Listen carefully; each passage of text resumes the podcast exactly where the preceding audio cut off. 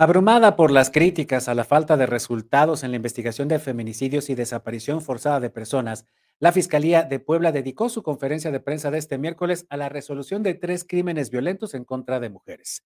María Gabriela de Los Ángeles López Camarillo, localizada en el registro de agua de su casa en el fraccionamiento Los Héroes, fue asesinada por su pareja sentimental.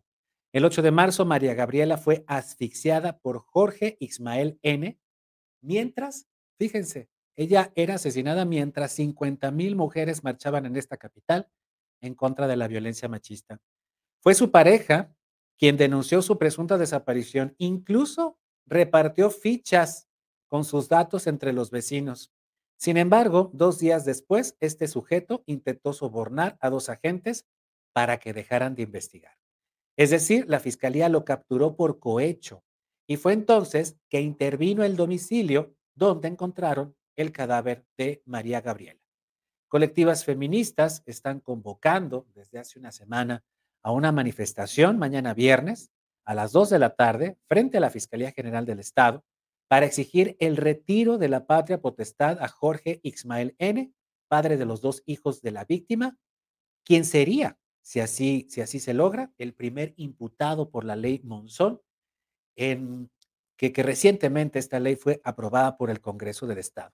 Este es el reporte de la Fiscalía ofrecido esta tarde en rueda de prensa sobre el feminicidio de María Gabriel.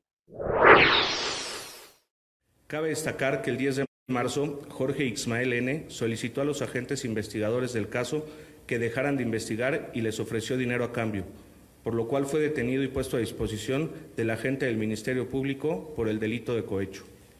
Posteriormente, la Fiscalía de Puebla solicitó al juez de control orden de cateo respecto del inmueble en el que habitaban María Gabriela de Los Ángeles L y Jorge Ismael N, misma que se libró y ejecutó el 11 de marzo. En el domicilio cateado se localizó sin vida a María Gabriela de Los Ángeles L dentro de un registro de agua. Asimismo, se encontraron los teléfonos celulares, cartera y la ropa que llevaba la víctima el día 7 de marzo en una caja enterrada bajo un montículo de tierra. En la investigación se pudo esclarecer que la víctima nunca salió del domicilio en su vehículo como lo había referido su concubino, sino que en dicho domicilio, el día 7 de marzo en la noche, Jorge Ismael N. la asfixió y privó de la vida, y posteriormente le quitó la ropa, ocultó el cuerpo en el registro de agua y enterró las pertenencias de la víctima. La Fiscalía también reportó avances en la investigación de dos feminicidios más cometidos en 2020 y 2021. Primero, el asesinato de Miriam P., cuyo cuerpo fue localizado en el Parque Estatal Flor del Bosque el 17 de octubre del 2021. Entonces, dos días después, es decir, el 19 de octubre del mismo año, se recibió la denuncia por su desaparición, por lo que fueron cateados estos dos inmuebles que están en su, en su pantalla.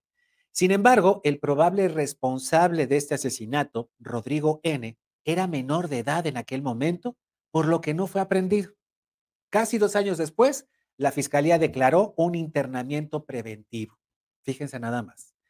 No lo apresaron porque era menor de edad, aunque tenían grandes indicios de que era el feminicida de Miriam P.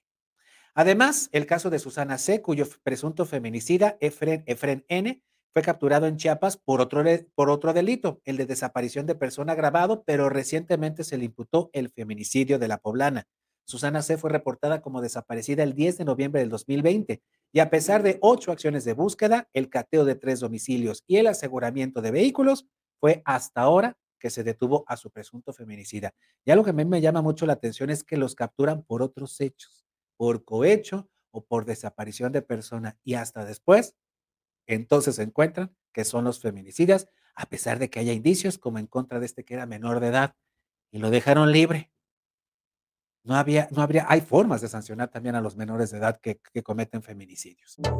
Síguenos en Facebook y en Twitter. Estamos contigo, Puebla.